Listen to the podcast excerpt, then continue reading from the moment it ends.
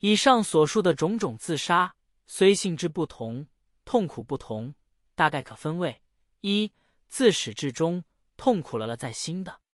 如溺死自缢等，痛苦了了长知；服毒自杀的，亦甚清醒；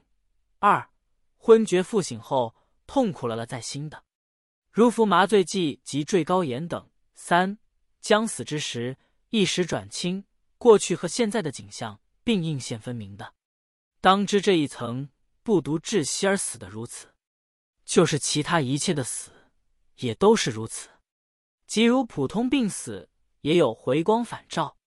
但回光返照是外表的，一时转清是内现的，尚在回光返照之后绝命之前的。故从第一、第二层知任何种类的自杀，自杀了痛苦迟早要感到的，而且了了分明的。从第三层知任何种类的自杀，到了临死，一时决定转轻，既已转轻，故所感痛苦亦愈甚。由是可断，绝了痛苦与临死一时转轻，为自杀而死的共有性，